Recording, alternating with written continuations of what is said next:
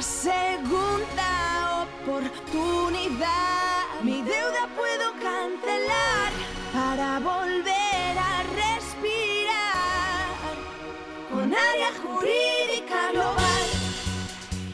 Buenos días a todos, un miércoles más en nuestro podcast jurídico en área jurídica global. Hoy hablamos una vez más con Arianna, abogada en nuestro despacho, y hoy hablaremos sobre la nueva reforma de la ley de la segunda oportunidad. Sabemos que hemos oído muchísimas noticias al respecto y queríamos que Arianna nos ayudara a resolver unas dudas de nuestros seguidores. Entonces, buenos días Arianna, ¿qué tal estás? Buenos días a todos, muy bien, gracias. Vale, la primera pregunta que tenemos de nuestros seguidores sobre la nueva reforma de la ley de la segunda oportunidad es ¿cuándo entró en vigor esta nueva reforma? Vale, la ley es de fecha 5 de septiembre. Eh, lo digo porque es lo que va a ver la gente cuando busque en Google tal cual reforma ley concursal o nueva reforma. ¿no? ¿Qué sucede? Eh, todas las leyes en España, a ser que sean eh, decretos muy urgentes como podrían ser el de la pandemia, etcétera, etcétera, tienen un periodo obligatorio que se llama vacatio legis, pero bueno, podemos ignorar este nombre si, si nos confunde. Son 20 días, ¿vale? Obligatorios desde que nace esta ley para que esta ley se empiece a aplicar.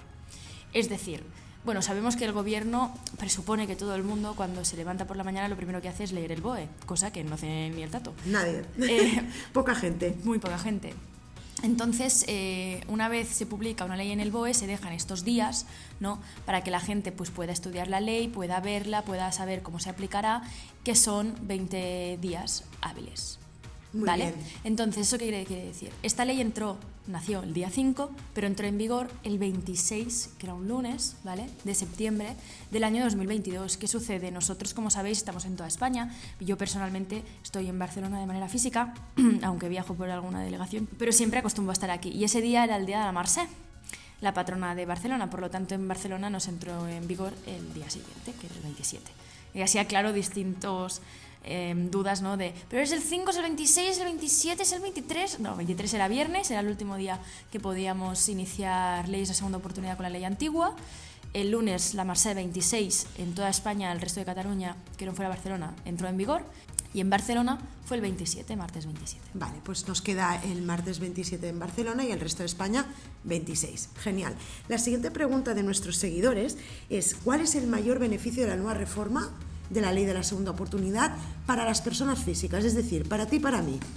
Bien, eh, faltará verlo, ¿vale? O sea, hay muchos beneficios, y ahora os los cuento sin ningún tipo de problema, pero todo el mundo tiene que entender que en matemáticas 2 más 2 son 4, ¿no? Y siempre hay un chiste que dice, si le preguntas a un abogado cuánto es 2 más 2, te dirá, ¿cuánto quieres que dé?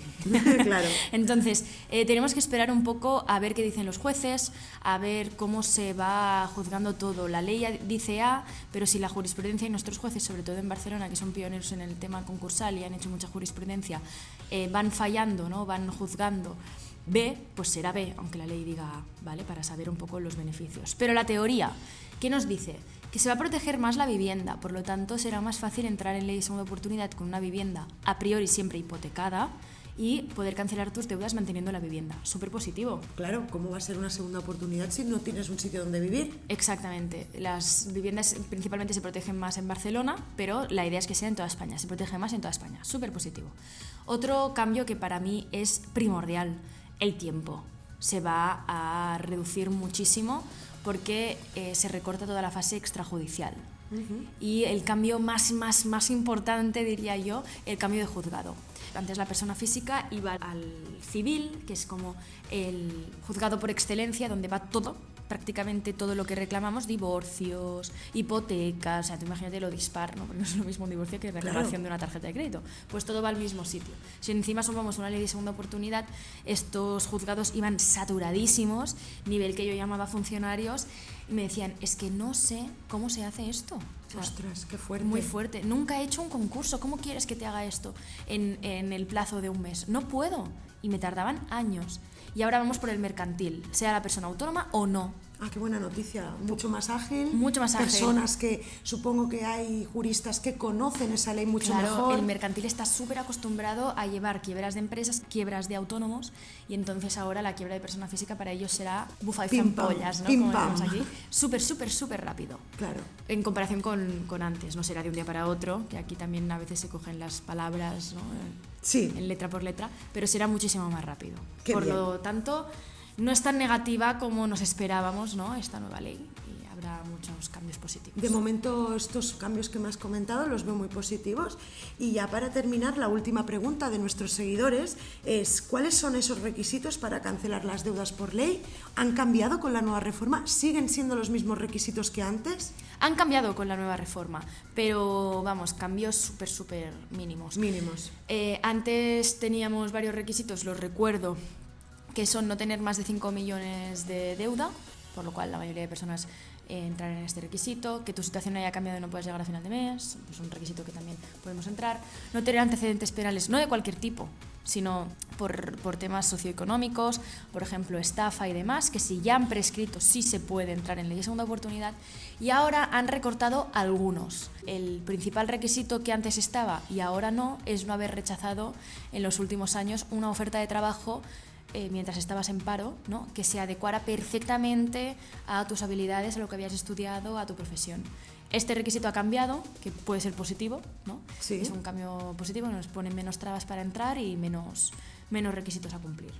Qué bien, Ariana, me alegro un montón. Gracias por resolvernos todas las dudas de los seguidores y que sepan todos nuestros seguidores también que pueden acogerse a la ley de la segunda oportunidad y cancelar sus deudas y empezar una nueva vida. Claro que sí, de hecho es una ley muy positiva y ahora con los años la idea es que se vaya mejorando. Como sabéis, fuimos el primer despacho que hizo una ley de segunda oportunidad en toda España y vamos a ser el último, o sea que estaremos aquí al pie Siempre, del cañón. siempre al pie del cañón. Sí. Pues muchísimas gracias a todos un miércoles más. Recordar nuestro teléfono gratuito 990 73 68 por si tenéis cualquier duda, estaremos dispuestos a atenderos y a resolveros las dudas que hagan falta. Muchísimas gracias a todos. Gracias a todos y feliz miércoles. Tengo una segunda oportunidad. Mi deuda puedo